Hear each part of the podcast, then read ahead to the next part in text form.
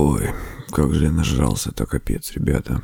Никогда больше не буду есть. А, аж дышать тяжело. Прям ощущение, что сейчас живот лопнет. Фу, ужас. Ну, разве так можно вообще было? Я, я как будто вообще не в себе был. Вот примерно такие мысли посещают людей после приступа переедания.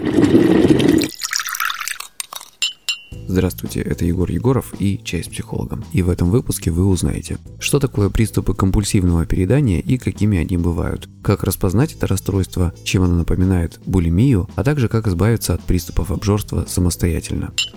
Друзья, спасибо большое вам за поддержку в Apple Podcasts и на других площадках. Мне было очень приятно. Я получил от вас очень позитивные и классные отзывы. Спасибо большое. Итак, приступим к нашей теме.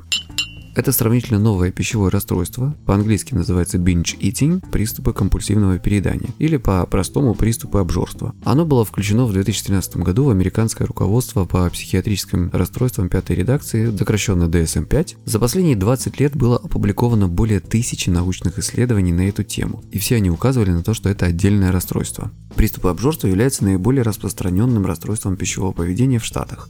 У взрослых оно поражает до 3,5% женщин, 2% мужчин и более 1,5% подростков. У женщин это расстройство распространено в раннем взрослом возрасте, но чаще встречается у мужчин средних лет. От цвета кожи и расы, как выяснилось, это совершенно не зависит. Хотя большинство людей с ожирением не страдают приступами компульсивного переедания, до двух третьих людей с этим расстройством страдают ожирением. Это в США. В Европе другая ситуация. Обычно люди, страдающие от приступов переедания здесь, не имеют проблем с лишним весом или даже эти люди стройные.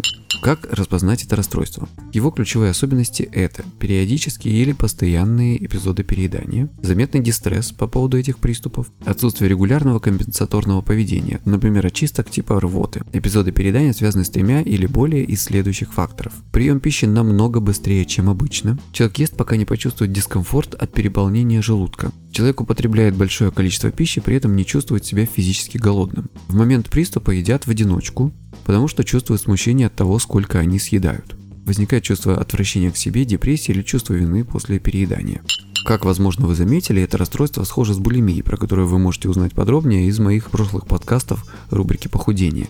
Схоже оно тем, что его главная движущая сила – это контроль над желанием есть. А отличие в особо резкой выраженности приступов обжорства и особенно сильных ограничений, вплоть до полного отказа от еды, нередко с применением чрезмерной физической нагрузки. Вот как это описывает профессор Нардоне в своей новой книге «Как мы создаем то, от чего потом страдаем». Как можно понять, такие люди склонны следить за своей формой с помощью маниакальной приверженности движению, которая служит для того, чтобы контролировать калории, а не для получения удовольствия. Как правило, они являются фанатиками спортивных залов и фитнес-программ. Их цель не получение удовольствия от двигательной или игровой деятельности, а лишь сжигание калорий. С точки зрения питания они точно знают, как придерживаться низкокалорийных диет откладывая на специально отведенные дни удовольствия от пиршеств, иногда таких непомерных, что может показаться невероятным. Временами они напоминают огромных удавов, которые после того, как заглотили добычу целиком, остаются деформированными и обездвиженными до тех пор, пока не переварят пищу, продолжая голодать в течение нескольких недель. Такие люди могут набирать или значительно снизить вес буквально за несколько дней. Абсолютная согласованность между математическим расчетом калорий и поведением дает им возможность почувствовать себя на порядок выше других, так как они могут добиться того, что большинство достичь не в состоянии. Тем не менее, почти всегда это равновесие не удерживается в течение длительного времени и приводит к булимии или анорексии. Как писал святой Августин, воздержание дается легче, чем умеренность. Как избавиться от приступов обжорств самостоятельно? Если единственное, что вы запомните из этого подкаста будет следующая мысль, значит он записан не зря. Самое важное, что нужно для избавления от этой проблемы, нужно понять логику расстройства. А она такая. Эпизоды обжорства программируются ограничением, а не наоборот. Контроль порождает срыв. То есть чем сильнее и жестче вы ограничите себя в пище, тем мощнее будет эпизод обжорства.